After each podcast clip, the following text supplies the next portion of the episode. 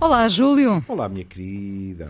E neste Amor é de hoje temos connosco o psiquiatra Pedro Morgado, coordenador regional do Norte para a Saúde Mental.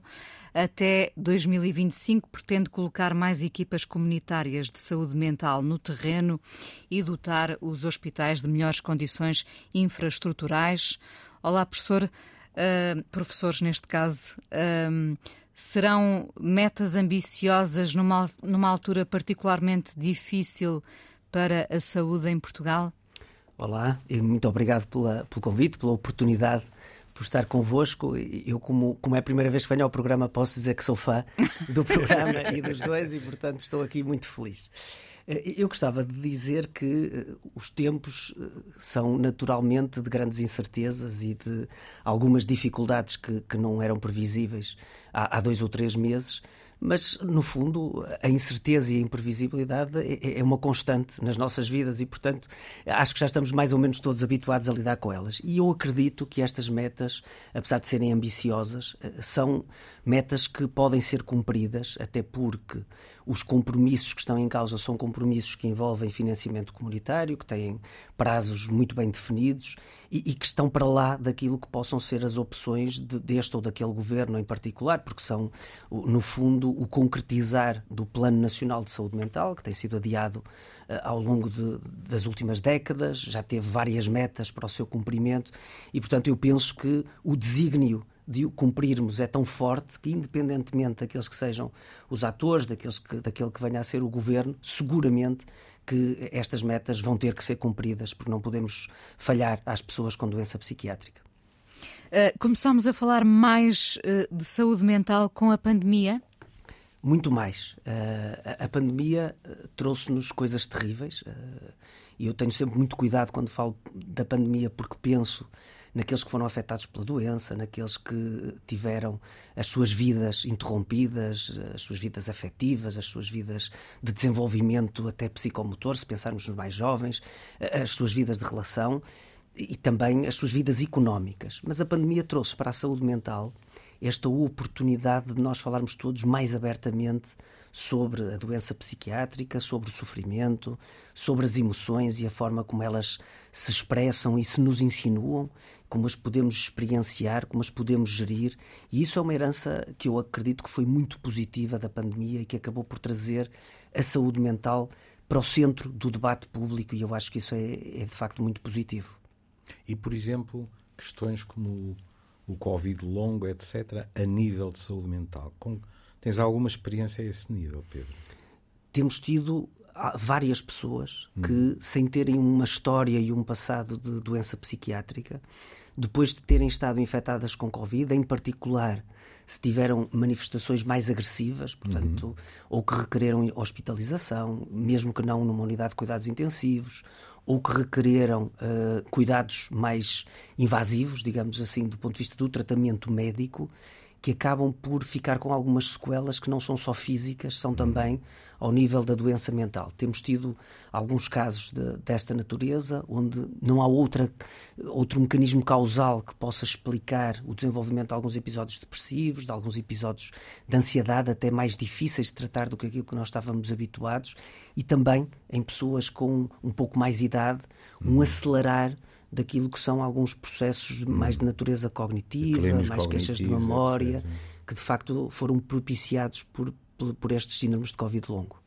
Eu, eu estava a perguntar isso porque uma coisa que me assusta sempre, e, e já acho que ouvi dois ou três casos, embora evidentemente só tenha ouvido uma das partes, porque eh, isso facilita processos de discriminação porque, eh, por exemplo, há entidades patronais que desconfiam, acham que a pessoa está, no fundo, a fazer renda, etc. É? Uhum. E isso é muito complicado.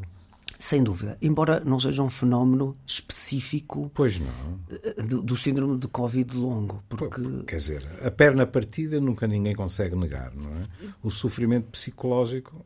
Precisamente. Pois. Precisamente. A começar pelas próprias instituições de saúde, claro, onde claro. O, estigma da doença mental, apesar daquele cenário positivo que hum. nós traçámos aqui no início, quando falamos do, do impacto da pandemia, o, o, estigma da doença mental não desapareceu. Não é por nós agora falarmos mais de, de saúde mental e por falarmos mais de doença psiquiátrica que as pessoas deixaram de julgar aqueles que são acometidos por uma doença psiquiátrica. Diga-se que... passagem, eu ainda sou do tempo em que se julgava os que tratavam esses também. E às vezes ainda acontece. Ainda acontece. Nós, os psiquiatras e os psicólogos, de vez em quando somos olhados de través, mas enfim. Exatamente. E, agora, o estigma é algo que é uma confusão que se faz entre a pessoa e a doença, é uma hum. incompreensão daquilo que é o, o estado mórbido, o estado de sofrimento em que a pessoa está e até uma desvalorização e um julgamento, uma culpabilização do outro que de facto acrescenta sofrimento e acrescenta dificuldades às pessoas que estão num processo de doença mental. Professor Pedro Morgado, acha que já tivemos tempo para processar uh, tudo o que nos aconteceu durante a pandemia? Eu penso que grande parte das coisas que nos aconteceram acabaram por correr melhor do que nós previmos numa determinada fase da pandemia. O que é que eu quero dizer com isto? No início, quando tudo era muito desconhecido e quando nós reagimos de uma forma quase universal, com níveis muito elevados de stress e de ansiedade, nós prevíamos que as coisas poderiam ser muito mais negativas do que aquilo que veio a acontecer. E temos, apesar de tudo, alguns indicadores também de saúde mental que são indicadores positivos. Por exemplo, se nós compararmos a crise eh, que é uma crise de saúde pública, mas também uma crise social que tivemos na pandemia, com a crise social e económica que tínhamos tido no final da, da década de 2008, 2009 hum. e nos anos eh, que se seguiram, nós temos aqui dados que são favoráveis à crise pandémica, por exemplo, ao nível da taxa de suicídio, que aumentou muito significativamente na crise económica 2009-2010 e que nesta crise pandémica os dados apontam não para um aumento, até para uma estabilização e, em alguns casos, até uma redução das taxas de suicídio. E, portanto, a crise pandémica não foi tão significativa como aquilo que nós pensávamos. Outra, outra coisa que eu penso que foi diferente daquilo que nós pensávamos era quem é que iam ser os mais afetados pela crise. Há uma resposta óbvia e que, obviamente, também se confirma, que é os mais vulneráveis, os mais pobres, os desempregados, mas depois, quando pensávamos nos grupos etários, eh, eu próprio disse algumas vezes: os mais idosos vão ser aqui os mais isolados. E eu hoje não penso exatamente isso, e por isso respondo à sua pergunta. Eu acho que nós ainda não processamos todas as consequências, porque elas ainda nem são todas visíveis. Uhum e o impacto que a crise pandémica teve nos mais jovens é um impacto que vai demorar muito é tempo verdade, é a verdade. ser processado e a ser resolvido. Eu e o Júlio já falámos aqui, por exemplo, deste, deste, deste efeito tão simples quanto isto. Crianças que durante uh, dois anos não viram praticamente sorrisos. Porque, porque a máscara escondia-os precisamente, até deixem-me confessar-vos uma estranheza que provavelmente aqui o, o, professor Júlio também tem. Eu há pessoas que vejo no, na consulta agora e que nunca as tinha visto sorrir porque, por opção, vinham sempre com máscara uhum. e nunca tirámos a máscara, ela era obrigatória. E é estranho, de facto, nós estarmos com uma pessoa com quem já estabelecemos uma relação e não lhe vimos o sorriso, não vimos a cara, a cara, a expressão facial comunica muito. Eu, Para uma criança, eu ainda tenho pessoas que fazem consulta à distância de casa precisamente. Vou ouvir aqui, todo este tempo. Precisamente, há, hum. aqui um, há aqui um impacto que ficou. Agora, para uma criança, isto é de facto muito marcante e tem consequências que nós não conseguimos avaliar em toda a sua extensão. Não só esta questão da, da expressão facial, do sorriso, mas também a, a própria questão de os contactos físicos terem sido Toque. É? brutalmente limitados, brutalmente reduzidos, hum. em fases que são críticas para o desenvolvimento para a aquisição de competências de relacionamento pessoal, para o toque, para a, a, corporalidade que não se, não se pode mimetizar a não ser na própria corporalidade.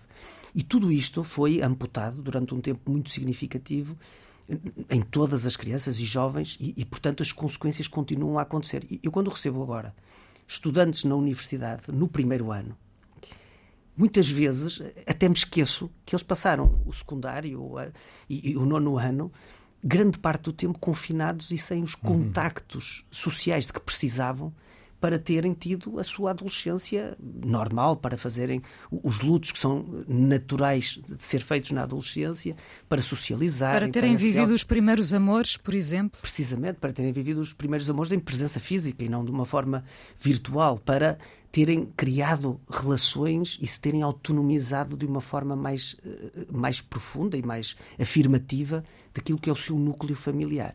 Tudo isto foi diferido e, portanto, tudo isto tem consequências. E, e, e, portanto, eu acredito que nós ainda não conseguimos medir toda a extensão das consequências deste tempo extraordinário que vivemos, porque elas também ainda não se expressaram todas.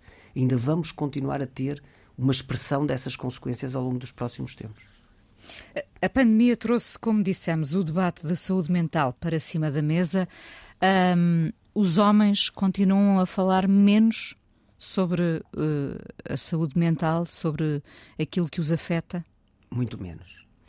E, e isso é, é, algo que nós não mudamos apenas pela, pelo lado da saúde mental. Nós precisamos que toda a sociedade mude.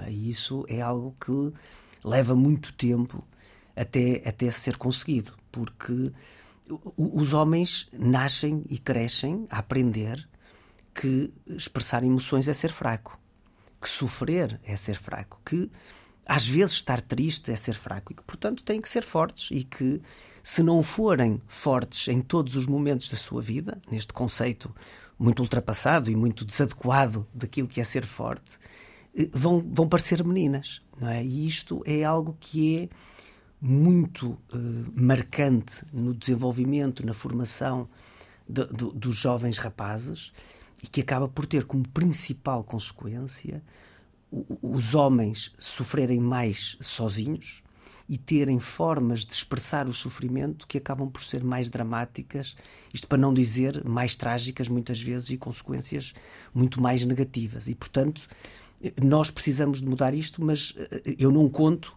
que isto seja um trabalho da saúde mental, isto tem que ser um trabalho da uhum. sociedade. Eu ia perguntar-lhe justamente como é que se muda esse, esse discurso tão entranhado. A escola tem aqui um papel importante. A escola tem um papel muito importante, eh, mas a escola não pode existir em dissonância com a sociedade e não pode existir sequer em confronto com a sociedade. Portanto, nós precisamos que a sociedade toda promova isto na escola, naturalmente. Eu acredito na educação como o principal uh, fator de transformação de uma sociedade, mas não o único. Tem que ser também no meio desportivo, que tem um impacto muito grande junto dos, dos jovens, e, e, e, portanto nós precisamos que as mensagens corretas sejam também passadas por, por este, por este polo. No meio artístico, no meio cultural, pró no próprio discurso político. O, o discurso político é um discurso, muitas vezes, agressivo, com uma expressão de uma masculinidade também que é em si própria muito tóxica na forma como, como o teatro da política se desenrola. E pouco respeitoso para a saúde mental. Muito pouco a respeitoso. A facilidade com que se utilizam diagnósticos psiquiátricos no, debate político é, é triste. É assustadora. É. E isso é uma das coisas que mais me entristece também, não é?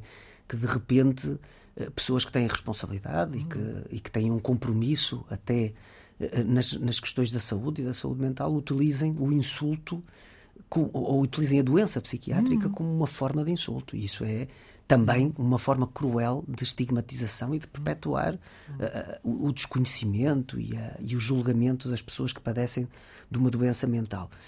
Mas nós precisamos de fazer este caminho todos, não é? E não podemos uh, fazê-lo contando apenas com um polo da sociedade. Isto tem que ser um desígnio global da sociedade, porque as consequências afetam todos, mas afetam muito os homens, que é algo que muitas vezes nós não, não temos muito presente. É que os homens também são vítimas desta, desta forma de organização da sociedade, desta forma da sociedade se ver a si mesma, e, e, e portanto, os grandes beneficiários de, de mudarmos de, de, estratégia, de visão e de comportamento são também os homens e, portanto, acho que vale a pena envolver a todos. Mas sabe, Inês, hum. uh, nem sei, não falei disso com o Pedro, uh, eu acho que a modificação em, tem sido assimétrica. Porque eu acho que não há comparação possível, por exemplo, no que diz respeito ao envolvimento dos homens na parentalidade os pais de hoje São muito com, diferentes, são houve um salto qualitativo, claro, é? envolvem-se. É? Exato. Vamos para a dimensão da masculinidade pura e dura. O que é que faz um homem? E então, na vertente que envolve a sexualidade. Se houve modificações, são mínimas. Eu continuo a ouvir o mesmo discurso virado para o desempenho. Uhum. Completamente. Uma, uma incapacidade terrível, por exemplo, de uh, ter um prazer uh, mais difuso. Hum? se quiser, é assim. A velha frase que se utilizava com um sorriso, mas infelizmente traduzindo uma verdade, que era para os homens o sexo é, é o pênis e para aí 10 ou 20 centímetros à volta. Continua a ser uh, demasiado verdadeira. Ou seja, homens. Eu lembro do meu próprio pai, que, que tinha uma relação comigo muito boa, de, de cujo amor eu nunca desconfiei, mas por exemplo, a nível do toque, era profundamente parcimonioso. Uhum. Depois isso modificou-se com os netos. Porque os netos invadiram, não é? Mas na minha geração a relação tinha uma grande distância. Não tem comparação com o que eu vejo hoje. Claro. Os pais também estão na alcatifa, os pais, os pais desempenham as tarefas, etc. Tudo isso. No que diz respeito, por exemplo, a entre homens, o medo pânico de não corresponder àquilo que o grupo considera masculino, epá, se mudou 2% ou 3% já foi muito. Esse é um discurso ainda muito tribal, não é? é. Uh, pejado de receios e que, e que, depois radica sempre na, na insegurança, claro, não será? Claro, claro, claro. Ó oh Inês, as raparigas terão as suas coisas grupais a nível da adolescência. Mas eu posso lhe garantir, e depois isso perpetua-se na, na idade adulta, mas eu posso lhe garantir que no grupo dos jovens machos, a simples hipótese do riso escarninho do grupo, porque este ou aquele rapaz tem interesses que não são os mesmos dos outros. Uh, permitam que diga isto, diz menos mentiras quanto à sua vida sexual do que muitos dos uhum. outros, etc., é um medo pânico. E não se corre riscos a esse nível. Claro. Isso, isso será um trabalho de, de, continuidade. Precisamos de al, algum tempo, eu diria muitos anos, é, para mudar todo esse é, discurso. Outro dia no Instagram, uh, uh, vou-lhe dar uma enorme surpresa. Eu no Instagram sigo os Beatles. Pronto não caia da cadeira. É? E uh, uh, às tantas, o, o McCartney dizia, quando encontrou o Lennon, que uma coisa que imediatamente os uniu é que ele virou-se para o Lennon e disse: tu normalmente o que é que fazes nos tempos livres, etc, etc. E o McCartney e o Lennon disse: eu componho canções. E o McCartney ia caindo e disse: eu também, porque considerava-se completamente sozinho, os outros só estavam a contabilizar conquistas no futebol, nisto, naquilo e naquilo outro. E aquilo uniu aqueles dois porque eram completamente minoritários. Claro, porque uma atividade até pouco grupo. masculina. Como, pronto, é? Sim, mas se me permitem, eu concordo em absoluto com esta ideia de que eh, a evolução tem sido muito diferencial. Hum. Uma das coisas que eu gosto muito de fazer, eu há, há, há uma meia dúzia de anos vou a uma escola secundária na região do Minho falar com alunos do ensino profissional sobre as diferenças no cérebro dos homens e das mulheres, uhum. que é, uma, no fundo, uma conversa sobre o género e a sexualidade. E, e, e um dos desafios que, que eu costumo fazer com, com, com estudantes é pedir-lhes que me digam profissões que só podem ser dos homens, profissões que só podem ser das mulheres, características dos homens e características das mulheres. E vejo ali uma reprodução de tudo aquilo que nós víamos há 20, 30 anos no ideário destes jovens que depois eu costumo fazer uma maldade porque quando eles eh, descrevem as mulheres, que é sempre com coisas muito negativas, do ciúme, das gastadoras, das traiçoeiras e afins, eh, digo-lhes sempre, portanto, vocês estão a descrever a vossa mãe. Hum. E eles reagem muito visceralmente, não, que a minha mãe claro. é diferente das outras todas. E embora aqui se mantenham e se perpetuem todos estes estereótipos que acabam por ser muito negativos e trazer consequências muito difíceis para a nossa sociedade, Noutras matérias, por exemplo, nas questões da orientação sexual e uhum. da identidade de género, eu vejo jovens é perfeitamente alinhados com aquilo que é o conhecimento uhum. atual, com aquilo que é a, a, o reconhecimento da diferença e a valorização da diferença. E, portanto, por alguma razão, e eu não sei qual, e, e, e, espero que não me perguntem como resolver, uhum. porque não sei, mas por alguma razão estamos a falhar nesta assimilação uhum. de, um, de um novo conceito de masculinidade que seja mais saudável. De, daqui ao bullying é um, é um passo curto. É um Pode passo ser. muito curto. Sim. Sobretudo em grupo. É, exatamente. E, e, o que me preocupa é que o, o bullying tem consequências muito negativas um, naquilo que é a saúde futura daqueles que são as vítimas de bullying. Não é nada infrequente, eu diria mesmo, é muito frequente, que as narrativas das pessoas que nos procuram, até em fases depois mais avançadas da vida, nos seus 20, 30 anos, comecem com as experiências de bullying traumáticas que tiveram durante a idade escolar e que não foram devidamente geridas muitas vezes até porque havia desconhecimento no seio das instituições ou das famílias, mas que deixam este lastro de sofrimento que contribuem para a estruturação da doença psiquiátrica e que têm até impactos negativos naquilo que é a saúde global das pessoas e no seu risco de sofrer outro tipo de doenças que não as doenças psiquiátricas.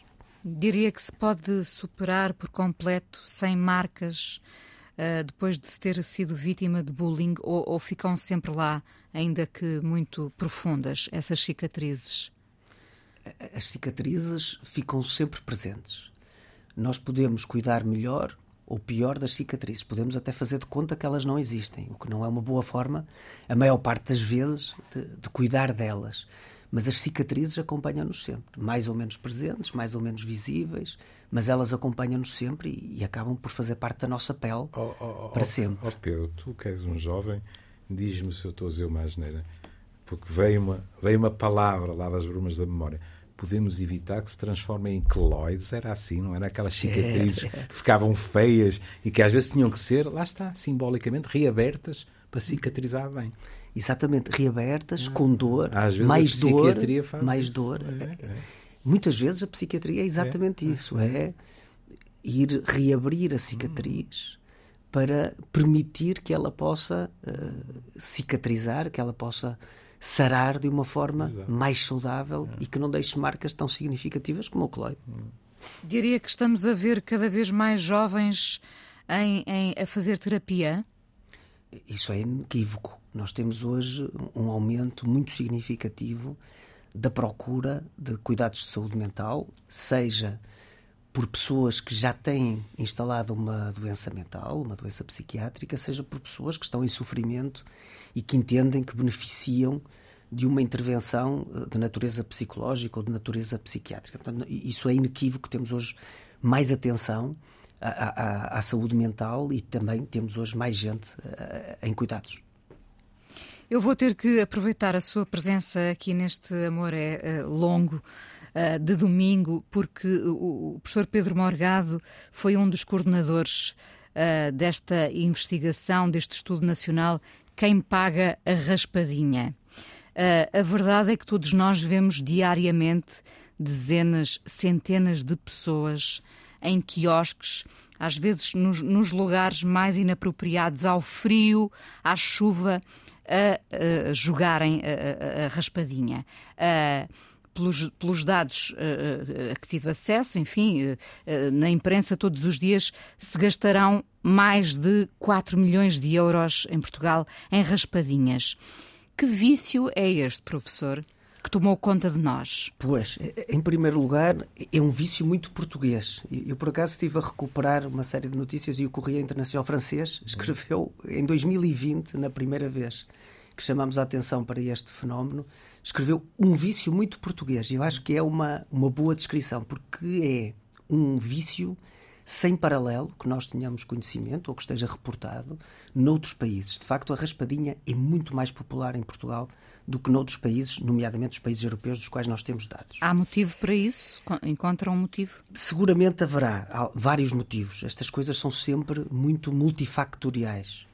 Em primeiro lugar, o facto de ser um jogo muito simples fácil de jogar e de assimilar as regras de funcionamento.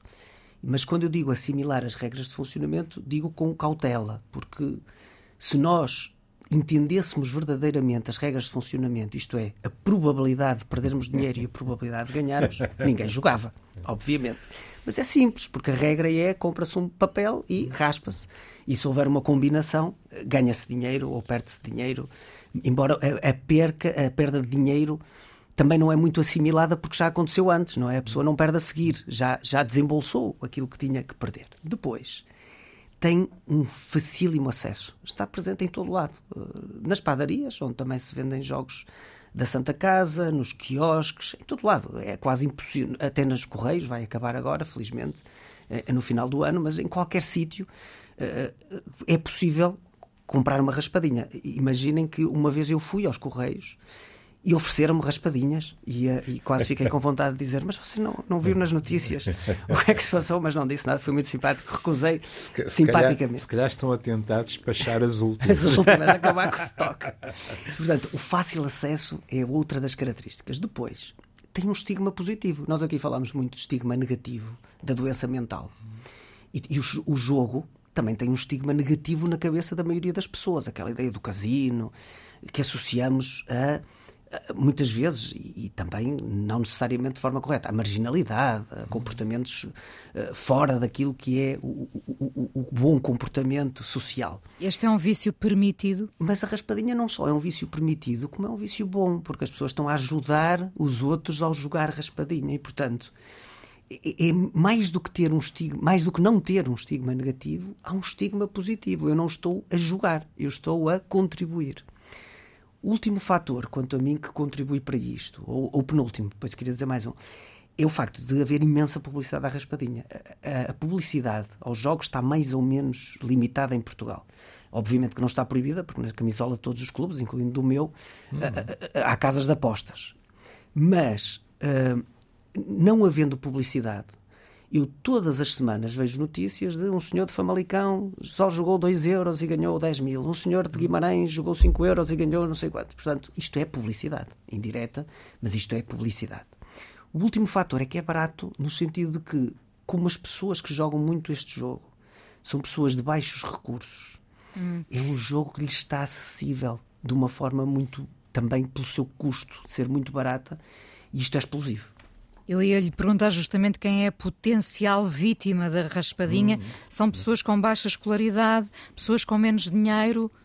Isso, são pessoas com baixa escolaridade, são pessoas com rendimentos baixos. Curiosamente, aquilo que o nosso estudo permitiu ver é que as pessoas que têm rendimentos abaixo de 400 euros por mês, ou seja, que são mesmo muito pobres, não são as que jogam mais, são as que estão entre os 400 e os 820, portanto, ali, abaixo do salário mínimo.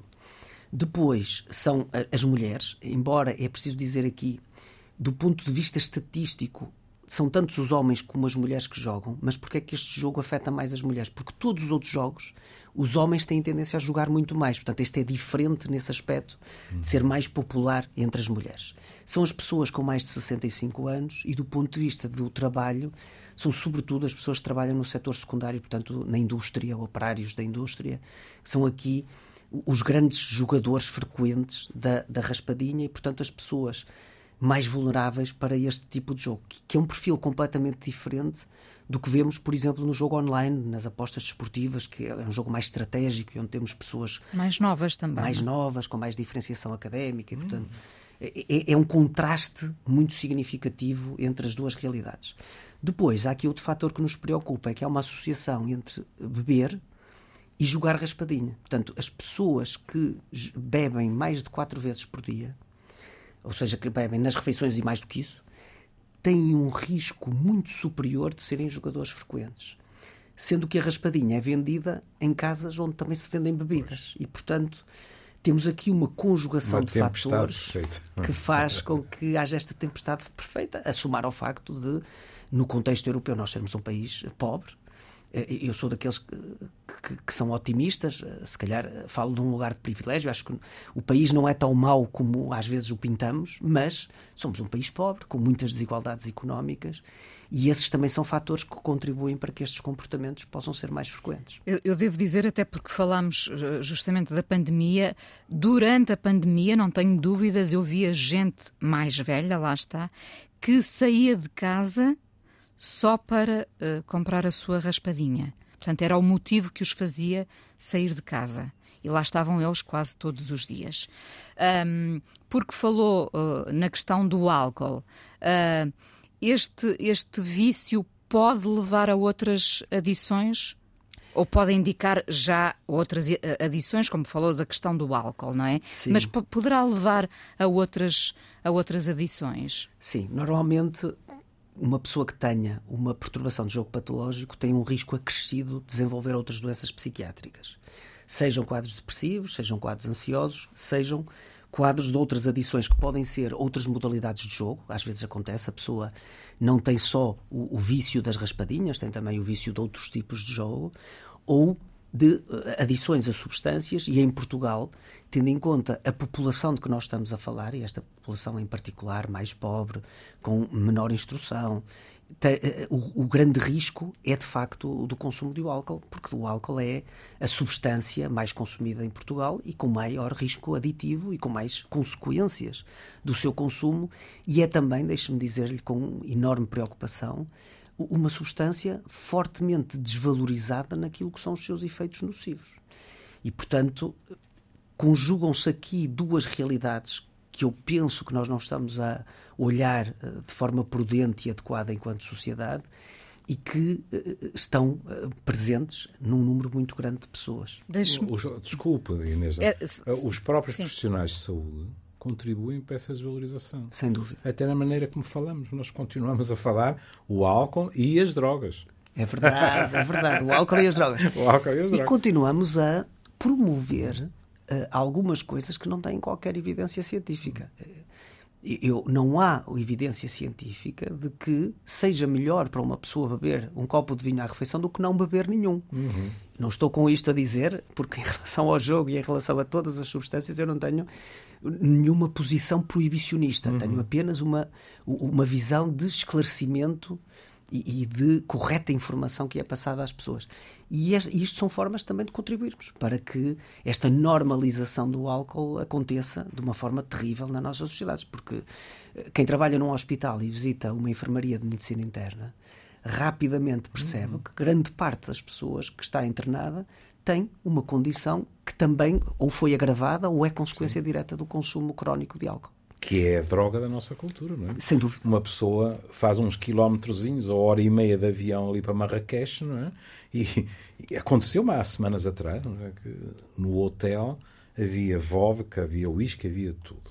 É? E havia uma carta de vinhos. Uhum. Fora do hotel, em cafés, havia vodka, havia uísque, e quando eu pedi a carta de vinhos não havia porque vinho não se vende. Claro. Claro. Em contrapartida, não é? havia canabinoides em cada esquina. Precisamente. precisamente. Sim, Inês, desculpe. Não, eu, eu, queria só encerrar este, este capítulo da, da raspadinha. Peço desculpa uhum. por esta insistência, mas nós, de facto, aqui estamos a falar para um público muito diverso e penso que é também um, um tema do nosso interesse. Professor Pedro Morgado, ninguém assume, ninguém diz eu sou viciada na raspadinha. Ou já se diz, já se ouve dizer. Ninguém julga que tem um problema por estar a jogar na raspadinha todos os dias. É muito difícil a pessoa reconhecer que tem um problema. E normalmente o mais comum é que sejam os familiares, que sejam os amigos a reconhecerem o problema e a alertarem a pessoa para aquilo que está a acontecer. E, e porquê é que isto sucede desta maneira? Por características da própria doença, porque a doença está associada a distorções cognitivas, que são formas erradas de ver a realidade e de pensar acerca da realidade, que dizem respeito ao jogo e ao comportamento que está à volta do jogo. E, portanto, a pessoa que joga de uma forma patológica, em primeiro, está convencida de que percebe mais do jogo do que aquilo que é possível perceber do jogo. Em segundo, recorda-se muito mais daquele dia em que ganhou 50 euros na raspadinha do que dos mil euros que perdeu na última semana. Portanto, tipicamente, eu posso dizer-lhe isto, as pessoas que vêm à consulta dizem-me assim, invariavelmente, eu já ganhei muito dinheiro no jogo. E, e, quando chegamos ao fim, o saldo negativo é de 30 ou 40 mil euros, muitas vezes. Mas a pessoa tem na memória aquele dia em que ganhou uma quantidade que considerou extraordinária. Depois, há, portanto, há este viés de memória. E há um, um viés de que a pessoa vai conseguir recuperar aquilo que perdeu muito facilmente. Tudo isto junto faz com que a pessoa não esteja convencida, nem, nem, nem esteja consciente de que está doente e de que não controla o seu comportamento. Porque a outra coisa que toda a gente me diz quando vem às consultas é eu consigo controlar. Se eu quiser, eu consigo controlar. Que é uma ilusão, que é uma distorção, que é algo que é óbvio que a pessoa não consegue controlar-se.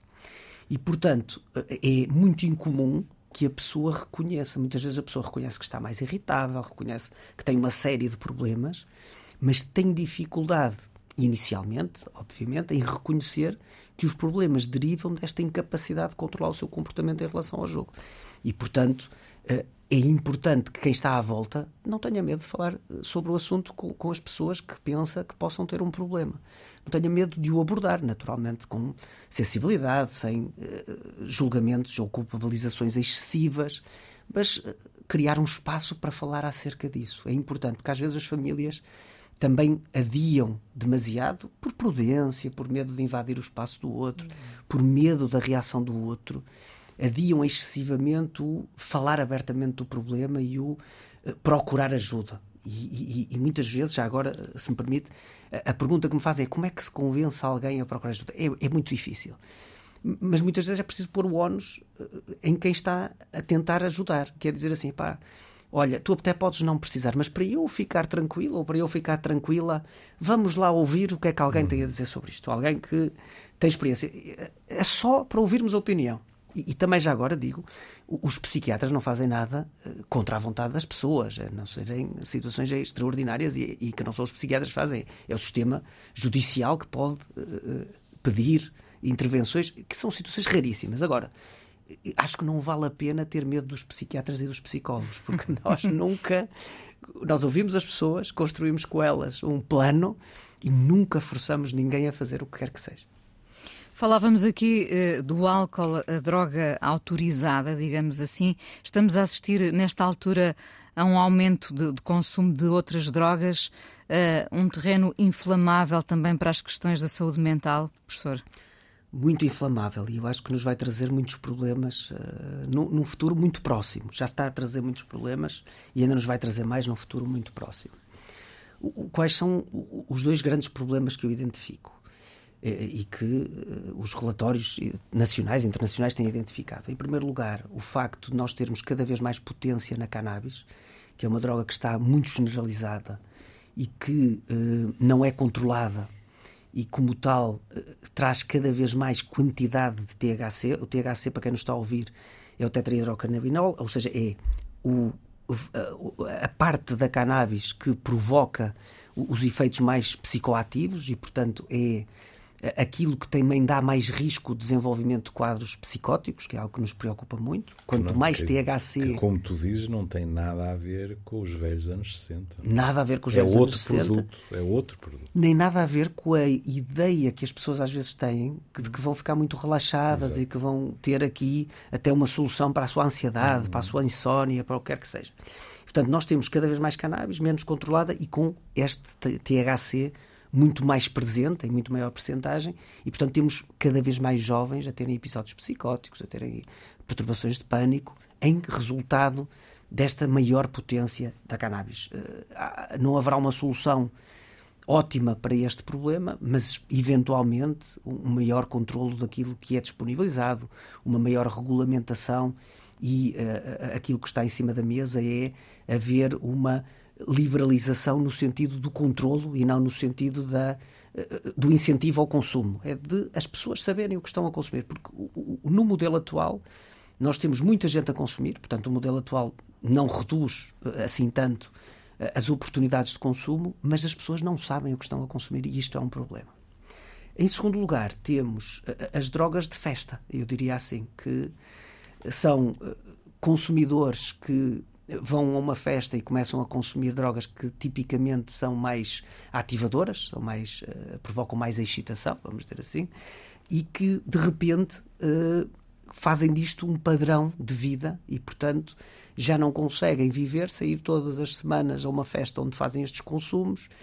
Estes consumos muitas vezes estão associados a outros comportamentos de risco e também estão associados a um risco mais elevado de desenvolvimento de doenças psiquiátricas há aqui também uma desvalorização daquilo que pode ser a consequência do uso destes estimulantes e, um, e uma, uma aceitação social muito grande é. que não é um problema se não for acompanhada de desconhecimento acerca das consequências, de ignorância acerca daquilo que podem ser as doenças que, que vêm a seguir e também do facto de haver algumas pessoas que estão adictas e que não têm noção de que já estão num, num, num é, estado de dependência. O que eu ia dizer, é, é, outra população que com facilidade também diz para quando quiseres. Sem dúvida. E é, é outra população, curiosamente, embora os números hoje em dia comecem, digamos assim, a escassear e, portanto, já não se ouve tanto, porque a faixa etária é, é muito alta, mas, eh, sabes tão bem ou melhor que eu, é uma população que com facilidade atira o rótulo de droga para a heroína.